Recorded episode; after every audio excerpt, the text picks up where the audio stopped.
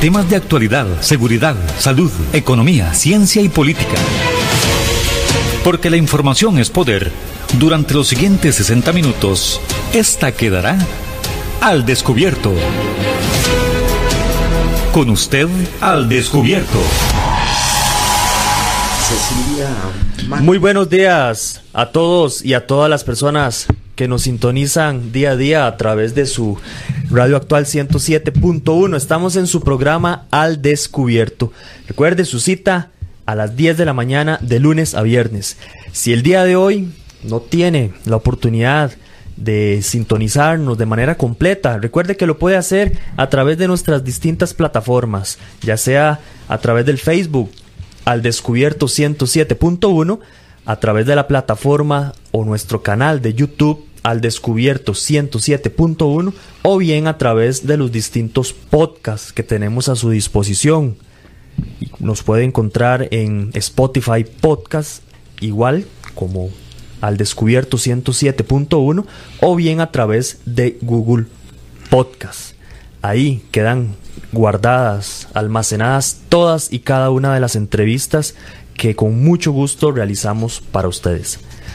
Hoy Estamos en miércoles de archivos al descubierto, donde tratamos temas, donde tratamos información que de una u otra manera impactaron nuestra sociedad o el mundo.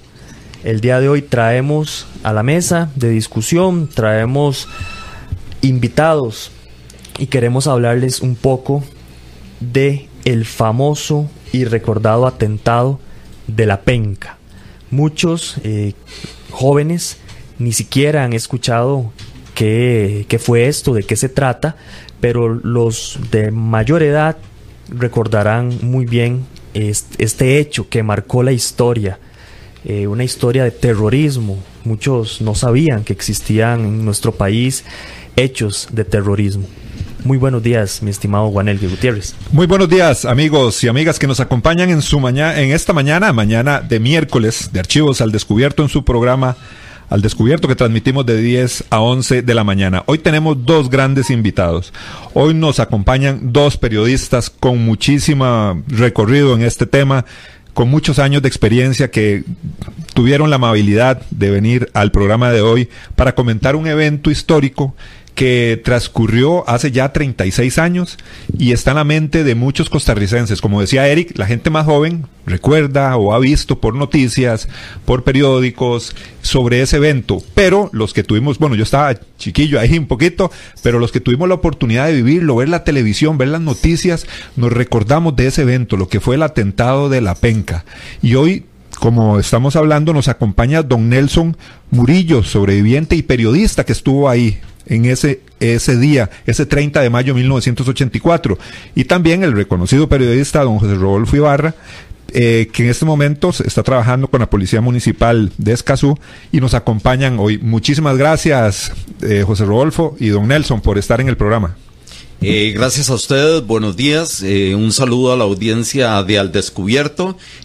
pues muy significativo el hecho de estar aquí dos de los sobrevivientes con ustedes para compartir este espacio, pues eh, realmente fue una tragedia que en el caso de José Rodolfo y mi persona y otros, pues nos tocó vivir desde muy jóvenes, este en, aquellas primeras batallas del periodismo, eh, pues desde luego un hecho muy injusto que 36 años después sigue impune y que constituye la primera conferencia de prensa del mundo atacada por terroristas. La segunda sucedió en Afganistán en el 2011. Eh, así es que seguimos en la lucha personal de superación, en la lucha de fomentar la memoria histórica, de, rescatar, como dicen ustedes, para las nuevas generaciones, este, que esto no se pierda como un hecho histórico y las lecciones que, que dejó y también, eh, desde luego, como un capítulo, aunque sea muy negro, muy triste, de la historia del periodismo costarricense, este, y y bueno, cada uno de los que estuvimos ahí y los que quedamos aún en este mundo, pues eh, con sus proyectos de vida y, siempre para adelante. Ibarra. Gracias. No, Eric y Guanelge, eh, honrados de verdad con, con, esta invitación, porque siempre lo comentamos eh, Nelson y los sobrevivientes, que en la medida en que esto eh, deje de, de, estar en la memoria eh, del colectivo, en esa misma medida las muertes habrán sido en vano. Entonces hay que estar macizando sobre esto, recordándole, como ustedes muy bien lo dicen, hay gente que bueno, no vayamos muy largo. Hace un par de semanas me preguntaba un muchacho que qué es eso de la penca, ¿verdad? Entonces eh, es, es, importante y para eso estamos aquí, para quedar al descubierto. Excelente, chicos, excelente. Don José Rodolfo, nos gustaría entender un poquito por qué era tan importante que periodistas costarricenses estuviesen en territorio nicaragüense cubriendo esta conferencia de prensa. Claro. A ver, el el mapa geopolítico de la época establecía que la... Eh, el, el, a ver cómo lo pongo. Dividamos Nicaragua en tres partes, el frente norte, el centro y el frente sur. En el frente norte estaba el FDN, Fuerza Democrática Nicaragüense, compuesta principalmente por exmiembros de la Policía Nacional somocista de aquel entonces, más otros eh, allegados. En el centro estaba el Frente Sandinista de Liberación Nacional, ya en el poder después de la revolución, y en el sur se había acomodado Edén Pastora, con lo que después se llamó la ARDE, Alianza Revolucionaria Democrática Nicaragüense. Estos eran los tres frentes en guerra en Nicaragua. Eh, durante la Guerra Fría, los, la Unión de Repúblicas Socialistas Soviéticas versus los Estados Unidos de Norteamérica. Ambos metían sus manos en el área centroamericana, ambos financiaban grupos, Estados Unidos con el FDN, eh, la Unión Soviética con el Frente Sandinista, después se separa Eden Pastora, que dice, él, él decía, eh, muy en, en, su propio ser, yo no quiero nada ni con los yanquis, ni con los rusos ese, ese, era su nada. discurso de fondo, sí. Este, entonces en aquella época había un ofrecimiento de ayuda militar y económica a Pastora. La prensa nacional y extranjera empezó a buscarlo para ver cuál iba a ser su reacción, si iba a aceptar, dado este discurso que él manejaba, y es así como eh, se empieza a crear esa necesidad de entrevistarlo. El hombre, a través de su primo, Orión Pastora, que era su jefe de prensa, eh, mandaba decir que no podía o se desaparecía, en fin. Eh, se le busca, toda la prensa anda buscándolo en Costa Rica, en Nicaragua. Eh, luego se supo que estaba más en territorio nacional que, que, que nicaragüense. Y es así como esa misma necesidad crea otra necesidad que es la de ir al propio lugar. Orión Pastora eh, comunica a los medios de comunicación que en efecto su primo va a dar una conferencia de prensa, pero que esta conferencia va a ser en territorio nicaragüense. Y es así como nos convocan al Hotel Irazú y ahí nos hacen esperar varias horas. Eso fue desde temprano en la mañana y bueno, ya ahí empieza la historia, pero esa era más o menos la, la necesidad informativa que había. En aquel entonces, eh, navegar por el río San Juan, eh, pasar al lado nicaragüense, era muy común, ya más de uno habíamos ido, en aquella, en aquella época no era tan, tan problemático el asunto y eh, obviamente no se ocupaba ni pasaporte ni nada, simplemente se montaba uno a, a, a la panga y pasaba por el río San Juan y pasaba al otro lado. Don Nelson, en ese día y en ese contexto, en ese momento, ¿cuál era su labor o con quién trabajaba usted? ¿Qué era la intención de llegar a ese día a cubrir? Bueno, yo era el periodista que cubría sucesos para Noti6, en Canal 6.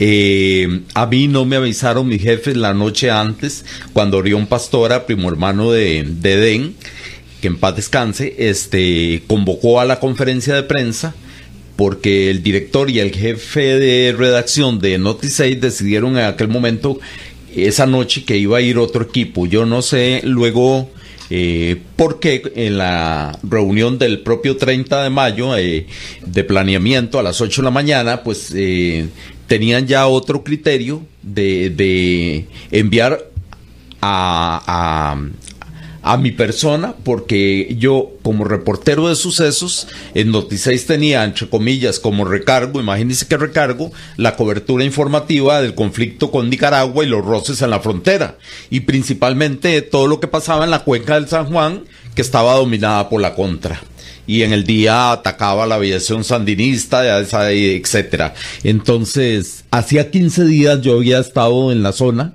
como dice José Rodolfo, ya era una zona de conflicto, uno abordaba en el río San Carlos la lancha y se incursionaba luego por el San Juan y iba cubriendo lo, que cada quien planeaba. Yo había estado exactamente 15 días este, con otro camarógrafo y otro asistente eh, en, esa casucha que se denominaba La Penca que era el comando, uno de los comandos de Den Pastora eh, eh, en la margen del nicaragüense del río San Juan, este, y que se llamaba así dicho sea de paso, porque ahí había funcionado una pulpería que se llamaba La Penca.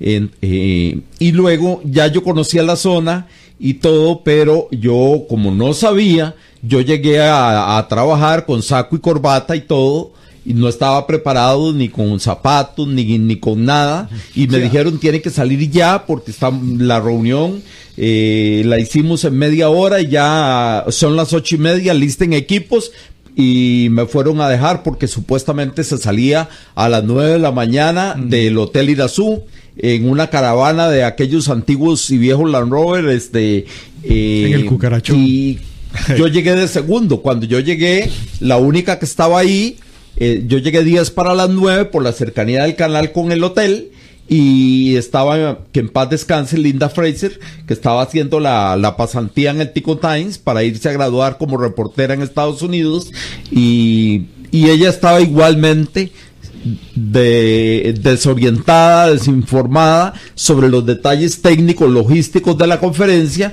y me hacía preguntas a mí que si era por tierra, que si era por aire, que si regresábamos el mismo día, que si era en un punto costarricense o había que cruzar al lado nicaragüense y yo le dije que estaba en las mismas. Y le digo, este, estoy en las mismas y me dice, y yo que soy extranjera, me dice, y usted que es de aquí y tampoco maneja la información, le digo, no, porque yo no sabía y por eso ando vestido así. Le digo, no, no, nadie me avisó nada previamente. Le digo, eh, para venir ya con condiciones adecuadas. Y bueno, conversamos ahí como 20, 25 minutos y nadie más llegaba y fueron llegando al rato otros colegas y otros colegas y total nos dieron ahí como a las once y media y como se hizo tarde nos dieron un refrigerio en el hotel por cuenta de la contra y ya como a mediodía partimos en la caravana de, aquellos viejos jeeps y lo demás es historia para estar a las 3 de la tarde en Pital donde la contra nos ofreció un almuerzo y estar a las 5 eh, en, en el pequeño muelle de Boca Tapada este, para abordar con luz solar todavía este, las canoas, los botes, para avanzar navegando sobre el río San Juan hasta eh, San Carlos, perdón, hasta llegar a la boca y seguir ahí a favor de corriente como unos 45 minutos más hasta llegar al territorio nicaragüense donde estaba el punto de la penca. Eh, fue como todo improvisado y a la hora, eh, no, me decía un agente del OIJ, este, años después, que el punto de logística de proteger a la prensa, de dar seguridad y de llevar a la prensa a un líder guerrillero que, que tiene, como todo líder guerrillero, sus enemigos, este, de llevar a la prensa la contra eh, incurrió en una gran falta de, de, protección, de olfato, de logística, porque no revisó equipos, no pidió identificación. Entonces me decía un agente del OIJ que si a las 5 de la tarde, aún con la presión de que de, aprovechar al máximo la luz solar que quedaba, este revisa equipos, revisa maletines, pide documentación, era muy probable que el tipo que llevaba la bomba en una valija eh, de equipo de prensa, este, disimuladamente, hubiera arrojado la valija al río y no pasa lo que sucedió cuando ya Pastora improvisó al ser las 7 de la noche, la rueda de prensa que más bien iba a dar al día siguiente porque la presión era muy grande porque hacía tres días el gobierno de Reagan y el Congreso de los Estados Unidos le habían suspendido todo tipo de ayuda y ese era el tema central de la conferencia, que iba a ser Arde, que iba a ser Pastora con su gente eh, sin la ayuda de Estados Unidos y oponiéndose a unirse con el bloque contra de Honduras, el Frente Revolucionario Democrático que jefeaba Adolfo Robelo, este, con el cual él no quería unirse porque todos los guardias y soldados eh, somocistas estaban en Honduras con Robelo. Entonces la, la, la, contra estaba muy fracturada en dos bloques y por no unirse Pastora con la gente de Honduras para tener un solo bloque para, de apoyo para la invasión a Nicaragua y destronar al régimen sandinista, entonces le quitó todo tipo de ayuda y la gran pregunta era qué va a hacer Arde, qué va a hacer Pastora concretamente ahora sin el respaldo de Reagan este, que financiaba y orquestaba toda la guerra. Ok, para contextualizar, ese día de manera muy improvisada, fueron llamados varios reporteros para una conferencia de prensa donde Eden Pastora iba a, decir qué era lo que iba a hacer, cuál iba a ser su siguiente paso. Correcto. Antes de ese día, había estado en riesgo en algún momento la vida de alguno de ustedes o de algún periodista costarricense o de algún otro lugar? O sea, ¿ha, habido alguna amenaza, algún... ¿O había alguna sospecha de que algo se podía dar en, eh, al cubrir ese tipo de eventos, de esas noticias? Bueno, eh, eh a ver, eh, el riesgo es inherente a la profesión del periodista, ¿verdad? Entonces, riesgo siempre teníamos, los que habíamos ido antes a, territorio margen norte del río San Juan, también lo teníamos fresco, recuérdese lo del caso de las crucitas.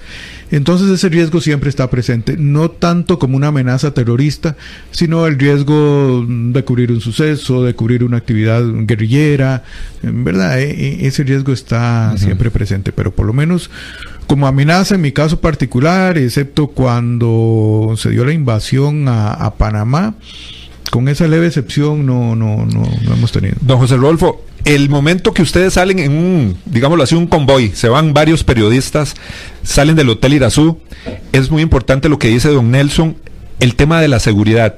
Ustedes fueron, llevaban algún tipo de, de custodia policial o gente del gobierno costarricense les dijo, los acompañamos o, van a haber policías allá en, en, la, en la zona limítrofe que los van a apoyar, que los van a guiar, o ustedes se fueron a la libre. Sí, es a la libre totalmente. Eh, además, el gobierno no quería entre comillas, involucrarse, porque, mm, bueno, Luis Alberto Monge estaba en Europa, en la misión Verdad, eh, de transparencia, etcétera, etcétera. Entonces, eh, yo creo que ni siquiera se dio por enterado el gobierno y si lo sabían a través de la DIS, pues tampoco hicieron nada. Era una actividad propia entre Arde y la prensa. Y como bien lo, lo explicaba Nelson, ese día uno andaba en ropa de vestir trabajaba para la televisión, significa eso zapatilla, pantalón de vestir, camisa, corbata, saco.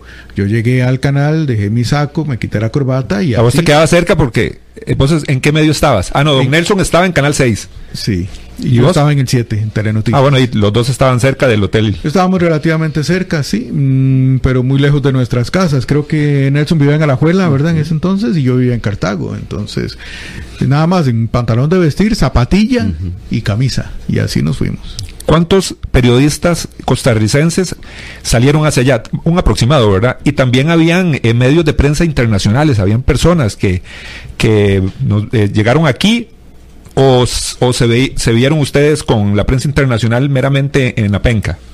Hubo de los dos, hubo gente que llegó al Hotel Irazú y otra gente que se fue de ahí mismo el Irazú se fue en avanzada porque pues, eh, como siempre quieren lo primero, ¿verdad? Entonces se fueron en avanzada, pero al final llegamos todos al mismo tiempo a, la penca. Les pregunto eso, bueno, porque cuando yo trabajaba en temas de seguridad ahí Nadis, siempre que hay una cumbre de presidencial o, conferencias de prensa, se le da mucha atención a la prensa extranjera. En estos momentos sí, ¿verdad?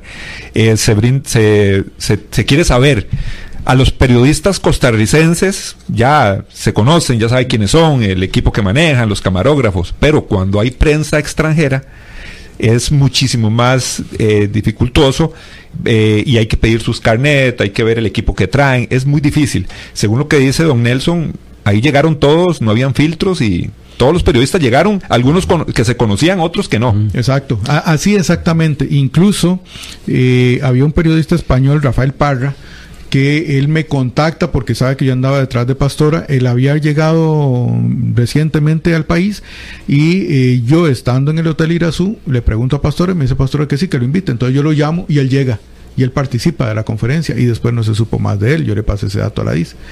Este, pero así, así o sea, yo te llamo, te invito y llegas. O sea, no hubo ningún control de seguridad de nada. Yo afortunadamente he estado en otros países y tenés que llegar y acreditarte. Acreditarse, claro. Mostrar mm, credenciales, papeles, documentación para saber quién sos, en efecto, pero aquí no. Ok, llega el momento. Todos están reunidos en ese lugar, en la penca. Inicia la conferencia. ¿Qué es lo que sucede inmediatamente? No hubo no hubo un banderazo de salida, no, no hubo un inicio, ¿verdad? Sino que todos nos fuimos como apelotando alrededor de Pastora. Le cuento de previo que en el bote que yo viajaba eh, sobre el río San Juan colisiona con el otro bote donde iba Nelson. El agua del río San Juan entra y cae sobre el equipo de grabación mío, el de Telenoticias en ese entonces era como ver un VHS de los viejos. Eh, al mojarse, mm, eh, obviamente mi equipo queda dañado y mi camarógrafo se va a un aposento más adentro a tratar con las lámparas de luces que eran de calor, no frías como ahora, para que se seque el equipo. Entonces, yo prácticamente estoy eh, fuera de escena mientras todos se arremolinan alrededor de Eden Pastora y empiezan improvisadamente a preguntarle. Nosotros habíamos pensado que lo íbamos a dejar para el día siguiente, con luz de día, eso me daba más chance y todo lo demás. Pero como buenos periodistas empezamos a preguntar.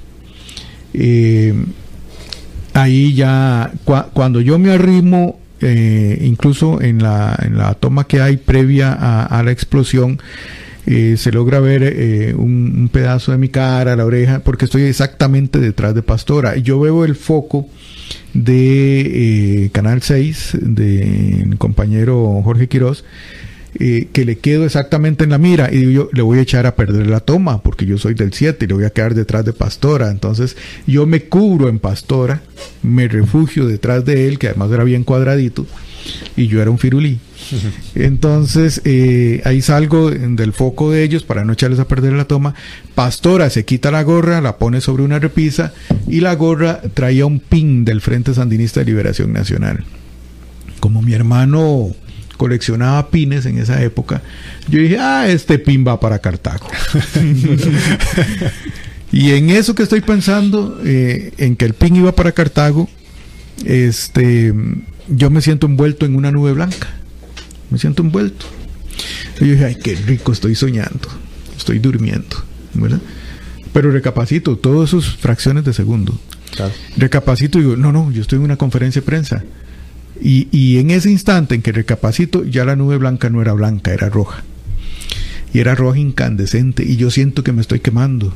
Y, y, y, y me siento en el aire. Entonces yo adopto una posición fetal y pego en una pared y caigo al piso y mm, siento que el piso se mueve, entonces esa confusión de qué está pasando, esto es un terremoto, se está moviendo la, la choza que era sobre horcones, eh, mm, los gritos, después eh, se me cierran los oídos, eh, sigue la choza moviéndose, algo que me succiona, yo trato de sostenerme del piso, pero el piso estaba muy resbaloso, muy resbaloso, mucho más de, cuando habíamos entrado, entonces todo eso te confunde y sigue la succión y me va jalando y me va jalando hasta que para, para y la choza queda moviéndose. Este, ahí en ese instante, eh, yo abro los ojos a ver qué está pasando, está todo oscuro, oscuro, oscuro y ese zumbido en los, en los oídos, majadero. Eh, conforme va bajando el zumbido, va subiendo el volumen de la escena.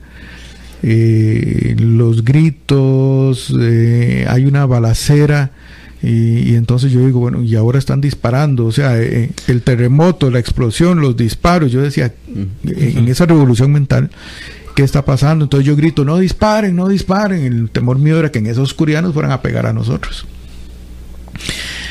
Eh, después de eso, eh, que, ya para la succión y, ya medio puedo ver un poquito, entonces veo el hoyo en el centro de la choza eh, con algunos colegas guindando, otros habían caído ahí y, ya me doy cuenta que lo que yo me resbalo porque lo con lo que me resbalo no solo es barro, sino es eh, la mezcla de barro con sangre. La sangre es demasiado resbalosa. Y por eso era que no me podía sostener. Y, ahí trato de, de, ponerme de pie y empezar a ver qué era lo que sucedía.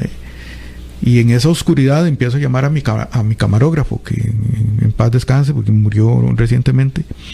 Y yo le digo, Arturo, le decíamos Monimbo, Arturo, Monin, Arturo, Monin, ¿dónde estás? En ese llamado lo oigo al fondo, donde dice, barra aquí, hablame, hablame para ver por dónde, no sé qué. Y ahí es donde em, eh, empiezo a, medio caminar, pero hay compañeros tirados este, en el piso, gritando, ayúdeme, no sé qué. Y uno de esos compañeros era precisamente Don Nelson, quien tenemos aquí al lado.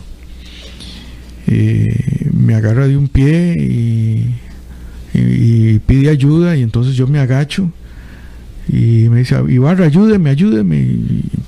pero entre la oscuridad y lo quemado que estaba, no podía reconocerlo. Y yo le digo, pero ¿quién sos? ¿Quién sos? Me dice, soy Nelson, soy Nelson del 6.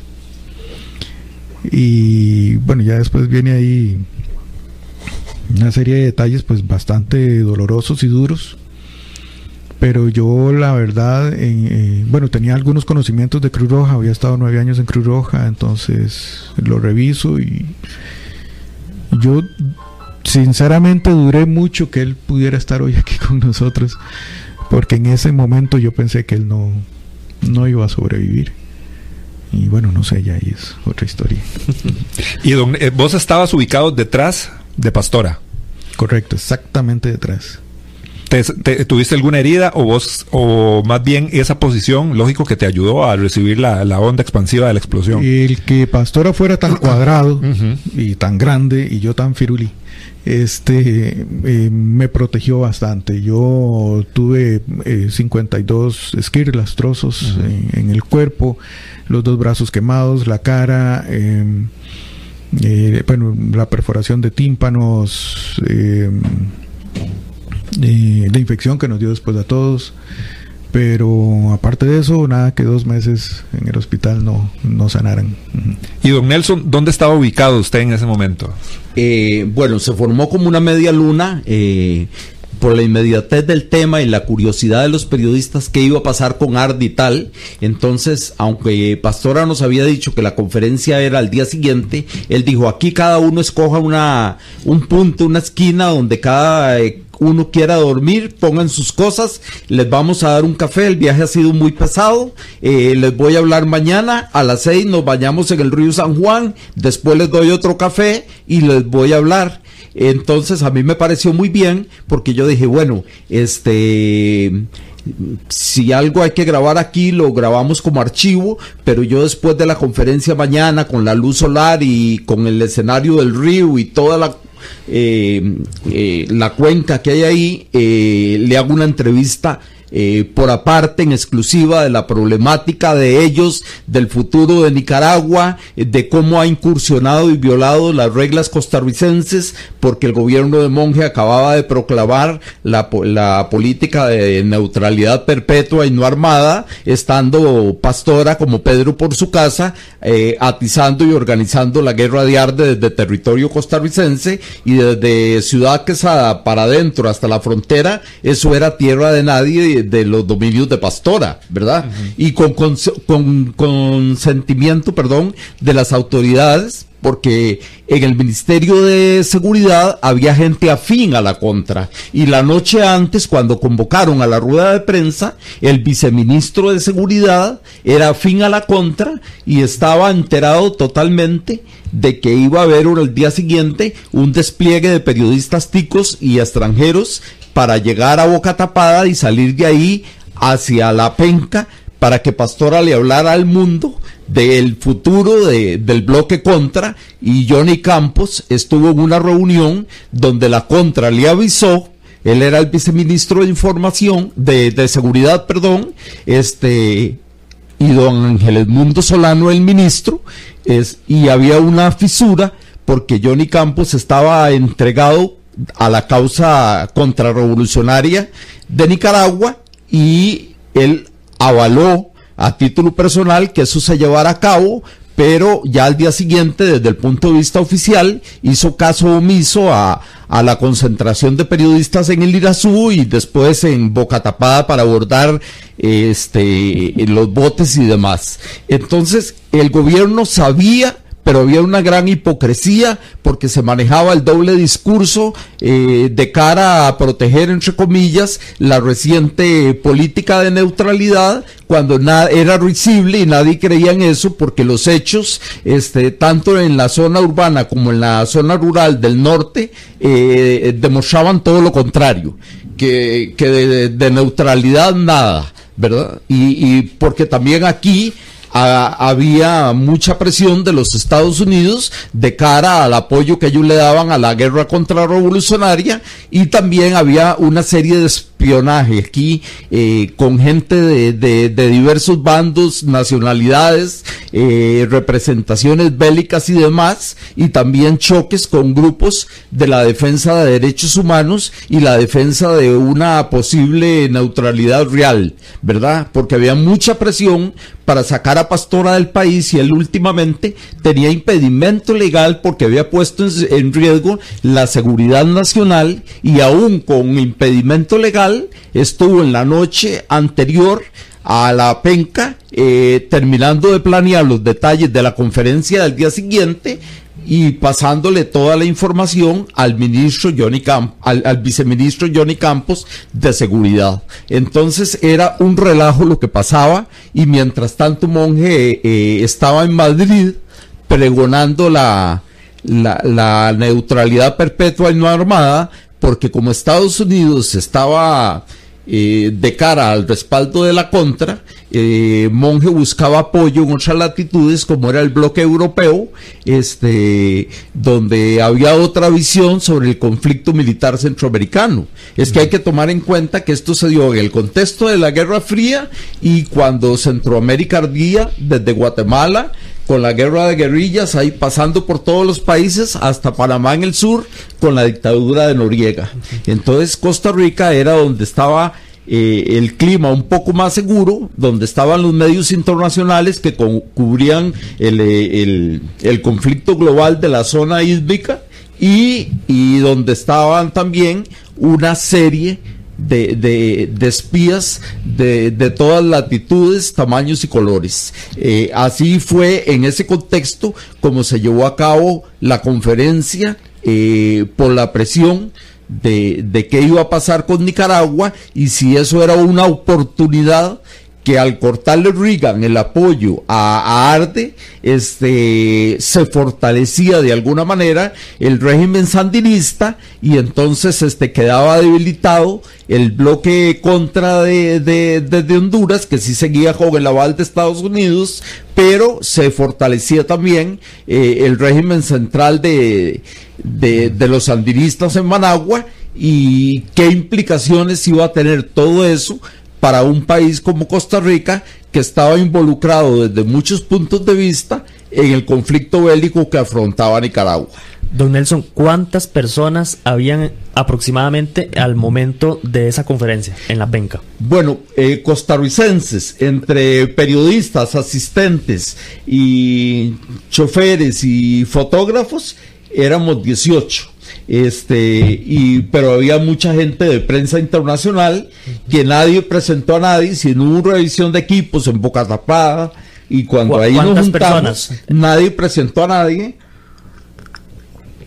Las relaciones entre periodistas con los locales y los extranjeros suelen ser muy frías generalmente bajo presión de tiempo, generalmente bajo la presión de los que los hechos demandan y, ahí abordamos y en las fotos ahí quedamos intercalados entre los nacionales con los colegas del exterior y nadie sabía que, que aquel trabajaba para la televisión sueca, que la otra eh, para revistas especializadas, que esta era inglesa, que el otro era boliviano, ahí iba de todo un poco, ¿verdad? Y eh, entonces era un clima, perdón, eh, muy propicio para que un falso periodista se camuflara, se infiltrara en esas condiciones y, y así logró este el argentino Roberto Vital Gaguín este, infiltrarse como falso periodista, ayudado por un periodista sueco, este, que iba a hacer labores supuestamente nada más de espionaje para el régimen sandinista, para la Junta Sandinista, y terminó poniendo la bomba y pasó de, meramente espía a, terrorista, ayudado eh, por un colega colega que de la televisión y la radio sueca que cubría globalmente todo el conflicto en la zona. Cerca de 25 personas. ¿Y, por, y por, qué este, se dieron bueno, en ese momento que se da la explosión, yo me imagino la penca, ¿qué tamaño tenía el, el, lugar, el, el, sitio, donde estaban ustedes reunidos ahí alrededor de, de Pastora? A ver, como para que se hagan una idea, eh, viene el, río San Juan, eh, desembarcamos en, el, en la margen norte, ahí hay una especie de gradas hechas sobre la tierra, eh, luego hay una especie de playón, ¿qué tendría? Unos 5 metros de ese playón, más o menos. Más o menos. Y después de eso viene una choza sobre horcones, en la parte baja lo que habían eran unas hamacas, ahí dormían los guerrilleros. Y en la parte alta eh, vieron una escalera en zigzag. En la parte alta lo que la gente llamaría como un desván o una sala. Eh, pero, a ver, e, era una choza de madera vieja, sin pintar, eh, ya muy corroída por el tiempo, la humedad del lugar y eh, ese, esa antesala, por llamarlo de alguna manera, eh, dividida por una, una pared media eh, con, con, un tablón encima. A mano derecha estaba un, cuarto que era donde tenían los radios de comunicación. entonces entrabas al, a donde fue la conferencia, que es como tal vez también como de unos cuatro metros, al fondo unos sacos como de alimentos. A mano izquierda, después de donde fue la conferencia, había otro cuarto que es donde mi compañero estaba tratando de secar el equipo. Eh, básicamente eso es como, como lo que había, un poquito más al fondo otros sacos. Eh, eh, es una choza relativamente pequeña. Eh, para lo que era. No sé si quieres agregar algún detalle. Eh, sí, eh, prácticamente estábamos como en la parte, como dice él, donde habían unos alimentos, ahí unos sacos y había un moledero, lo que en el campo se llama un moledero, y Pastora se apoyó en ese moledero, eh, puso el codo y ahí fue cuando se quitó la gorra y con un poco más de relax para hablarle a la prensa, que todos lo acosábamos con preguntas y eh, resulta que debajo del moledero estaba puesta la valija con la bomba, ¿verdad? Eh, y yo eh, empecé a formar parte así del semicírculo que se formó para improvisar la rueda de prensa y porque llegó don Evelio Sequeira, el asistente de Canal 6, de Noti 6, y me dijo al oído, Nelson, todavía no le podemos pasar el micrófono porque el alambre está arrollado eh, en las manillas del maletín y la luz es muy escasa y no vemos lo suficiente para soltarlo. Eh, ya casi, ya casi. Entonces hay unas primeras tomas donde yo estoy a la par siempre de, de Susan Morgan, una periodista inglesa que escribía para um, revistas especializadas como The Economist. Entonces, yo estoy al principio en unas tomas con libreta y lapicero nada más apuntando lo que decía Pastor y tratando de preguntar, y luego al momento llega don Evelio con el micrófono. Entonces William Céspedes, el colega de Radio Reloj, eh, me abre un espacio y yo me ubico al lado izquierdo, de, de pie al lado izquierdo de Pastora, a la pura par de él, con el micrófono. Por eso cuando se vino la onda expansiva y nos arrolló la piel y todo, eh, mi mano y mi brazo derecho y todo, que era el que yo tenía con el micrófono, mucho más expuesto, eh, eh, me quedó totalmente en, carne viva, ¿verdad? y acababa de hacerle la segunda pregunta que, en las tomas algo donde le estoy haciendo la segunda pregunta y en lo que él procede a responderme, estalla la bomba. Y lo demás es historia, pero eh, realmente eh, la conferencia tenía que darse de alguna manera porque era imposible pasar toda la noche ahí sin comentar o hablar o preguntarle algo a Pastora, a cómo estaba de candente eh, las noticias y todo pero para un medio como el de José Rodolfo, Telenoticias o en mi caso, Noticeis en aquellos tiempos, eh, uno por la inmediatez de la noticia y tratar de tener material de archivo, de registro y ver cómo combina con lo que iba a grabar o conseguir al día siguiente, pero eh, tecnológicamente aquello era tan pobre, tan rudimentario y con unos equipos tan viejos y tan pesados, eh, viéndolos desde hoy, ¿verdad? Con el avance de la tecnología, que a, nosotros dos de televisión nacional nos daba lo mismo que Pastor hablara técnicamente esa noche o al día siguiente, mm. porque no teníamos ni una paloma mensajera para transmitir, ¿verdad? Nada, nos daba lo mismo que hablara o no hablara, porque no había cómo transmitir en vivo por ningún medio, por de nada, de nada. Sí, para, los, para los jóvenes, acuérdense que no existía la internet, muchísimo menos un uh, celular y muchísimo menos WhatsApp. Nada, y unos equipos pesadísimos que con el menor golpe o, con la humedad ya no funcionaban.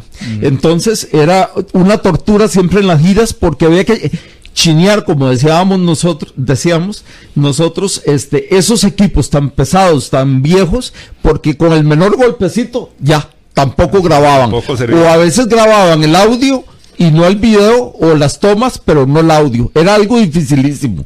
Eh, tener éxito en una gira larga a andar es como un esclavo cuidando aquello, ¿verdad? El don más preciado. Pero así fue. Entonces, cuando la bomba estalla, eh, yo le acabo de hacer la segunda pregunta y me parece estar viendo a Rosita, este, un asistente de guerrillera de, pastora en ese comando de la penca, que él está hablando, yo estoy con el micrófono grabando y participando de las preguntas, cuando ella se viene acercando con una taza plástica de, de vajilla amarilla a darle un café a Pastora como para que él se fuera tomando el café y se reanimara mientras le hablaba a la prensa y en lo que ella llega con la taza y yo le hago la segunda pregunta, estalla la bomba. Yo quedé muy lejos de donde estaba con Edgar Fonseca, el, el, reportero de sucesos de la Nación en ese tiempo, muy lejos de donde originalmente estábamos en la conferencia, este, y ahí quedábamos tendidos y ninguno de los dos podíamos caminar. Edgar por lo menos se podía sentar, yo ni eso porque quedé prácticamente en camino a la otra dimensión. Eh, y, pero quienes pudieron ver a Rosita, según me cuentan, y supongo que José Rodolfo la vio, dicen que era dantesco porque quedó con el vientre abierto y todas las vísceras afuera. Igual eh, a Susan Morgan, este, que quedó mutilada de ambas piernas y, que aquello era muy, muy cruel. Y yo vi unas fotos que nunca publicó La Nación, unas fotos en blanco y negro de la época que no se podían publicar por razones obvias de consideración humana, este, los muñones eh, de, Linda y, y, cómo ella quedó eh, este, ya eh, destrozada de una forma tan inhumana como, como todos los demás en el ejercicio de su labor, este, amputada de ambas piernas y, y, murió, dicen, muy, muy rápido. Entonces, este, ya yo fui el último en ser sacado de ahí en la última panga a las 11 de la noche porque eh, como no tenía posibilidades de sobrevivir en apariencia, me dejaron de último. Y cuando fui a salir la última panga, cuatro horas después de haber estallado la bomba, se hizo un debate entre los contras y, el, y los fotógrafos de la Nación y la República, José Antonio Venegas y Juan Carlos Zulate, que insistían que me pusieran con ellos. Perdón, y los contras decían que no, que para qué, que ya yo estaba listo, que el ahí fue donde yo me enteré que el camarógrafo del 6 ya había muerto, que estaba listo, y que yo también del 6 ya yo estaba listo, y que para qué me iban a maltratar, sobre todo con aquella gran fractura en el fémur izquierdo, y que mientras el lapso en que no hubo luz después de, del atentado, eh, en aquella oscuridad, la gente tratando de ayudar y caminar y a, como pudieran en aquella incomodidad y, como decía José Rodolfo, aquel piso tan resbaloso, incluso por el propio barro que nosotros habíamos llevado a la casucha tratando de, desembarcar y todo porque había llovido y aquello era tremendo, este, alguien se paró en, puso el pie en mi pierna fracturada y yo sentí bueno, el máximo dolor que he sentido en mi vida. Yo sentí que ya la vida se me iba en un hilo. Bueno, yo sentí que me moría, sentí que todo al mismo tiempo, cuando alguien se paró en la pierna que yo tenía fracturada. Bueno, eh, eh, hasta el rato, quién sabe cuánto tiempo pasó, porque yo perdí la noción de tiempo, que alguien restableció los dos bombillos que funcionaban con planta muy débilmente, y yo así tendido en el piso a la par de Edgar Fonseca, este, eh, hice así y con la ropa despedazada, eh, todo esto, eh, eh, los brazos, el cuello con una gran herida, con dos clavos, con una estaca de madera, un pómulo aquí vuelto, este, bueno, cuando yo me vi así, yo empecé a llorar y a rezar porque yo sabía que me estaba muriendo, que, que era imposible en ese estado salir y, y, entonces me pasó el efecto psicológico de la película de la vida. Me, no sé, eh, como que perdí la dimensión del tiempo y de todo y del sufrimiento y de pensar en yo soy hijo único en que dejaba a mis papás y que iba a morir tan largo de ellos y todo y me pasó la película de mi vida y yo lo único que después cuando reaccioné otra vez era como pedir lo que yo quería era pedir que alguien me cruzara al otro lado del río para morir en territorio costarricense. Pero eso era imposible decirlo ahí cuando toda la logística y, todo eh, la manejaban los contras desde territorio nicaragüense donde estaba el campamento de la penca, ¿verdad? Entonces yo empecé a llorar y todo y fue cuando ya con la luz pasó José Rodolfo y, y, entonces yo le agarré un tobillo y le dije, soy Nelson, me estoy muriendo, soy el del 6. Y yo estaba tan quemado, tan lleno de pólvora, y ya el cabello, las pestañas, las cejas, todo se estaba cayendo, este, y toda la inflamación y los tejidos empezaban a botar plasma. Y entonces él no me reconoció. Yo le dije, soy Nelson, me estoy muriendo y él se agachó y me dio palabras de ánimo, rezó conmigo, se hincó, se puso a llorar, llorando y rezando a la vez y todo. Cuando en eso teníamos, digamos, rato, porque no tengo la idea de los tiempos, cuando alguien llegó y, se lo llevó para, para sacarlo de ahí, entonces quien me siguió auxiliando, digamos, de palabra, dándome como algún aliento, era Edgar Fonseca, que estaba sentado y recostado contra la pared en que quedamos. Y, él por lo menos sentado me decía, no pierda la esperanza, Dios lo va a sacar de aquí, esto y el otro. Cuando llegaron al rato, que ya se habían llevado a José Rodolfo para una de las pangas, llegaron al rato por Edgar Fonseca y él eh, él dijo, no, por favor, llorando, suplicando, no me saquen a mí, saquen a Nelson que es prioridad.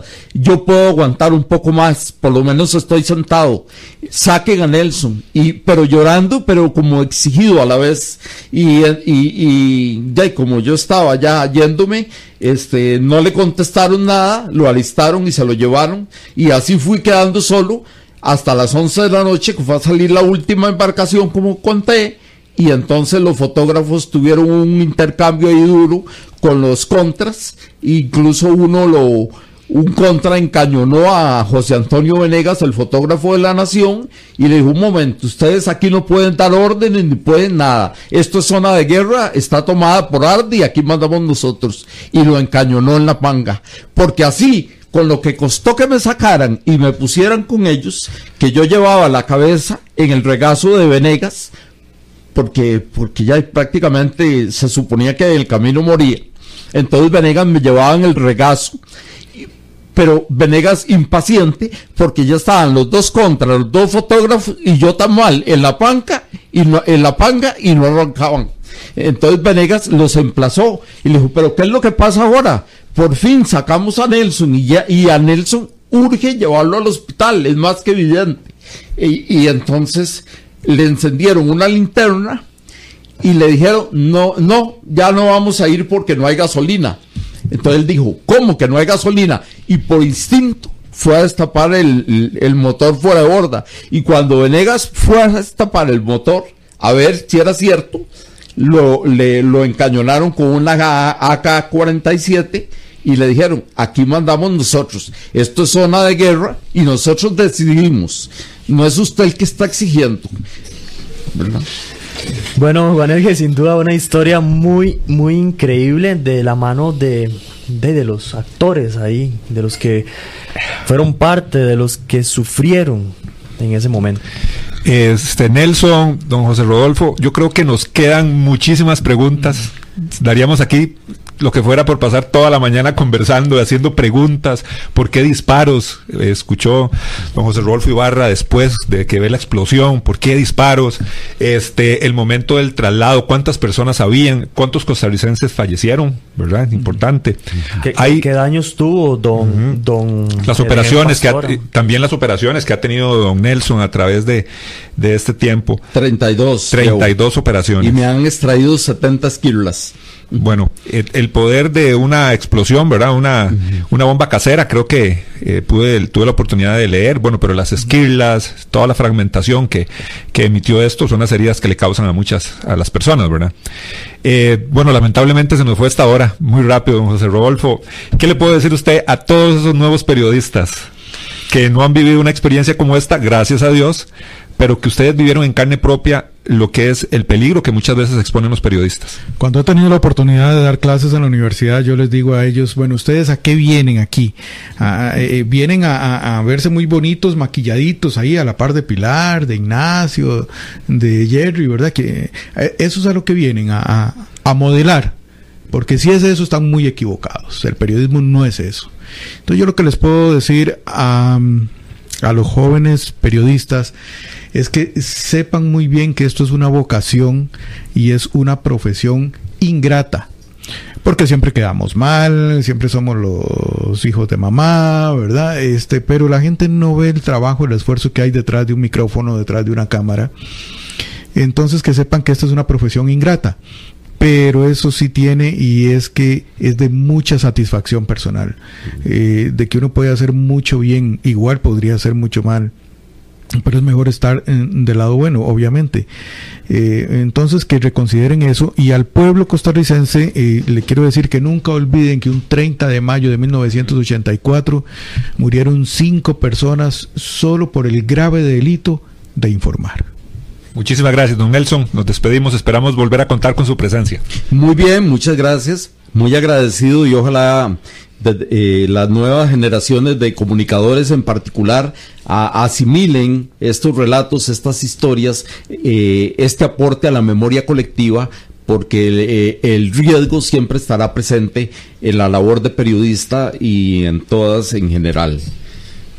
Muchas gracias a todos y a todas las personas que nos sintonizaron el día de hoy. Sin duda, una hora es muy poco para contar una historia tan grande. Quedan muchas preguntas pendientes que nos gustaría que todos eh, sepan, que todos descubran a través de este programa y estaremos invitándolos nuevamente. Gracias a todos por sintonizarlo. Recuerde que su cita es de lunes a viernes a eso de las 10 de la mañana. Estamos en su programa Al Descubierto. Muchas gracias y nos vemos y nos escuchamos mañana. Temas de actualidad, seguridad, salud, economía, ciencia y política. Porque la información es poder. Esta ha quedado Al descubierto. Al descubierto.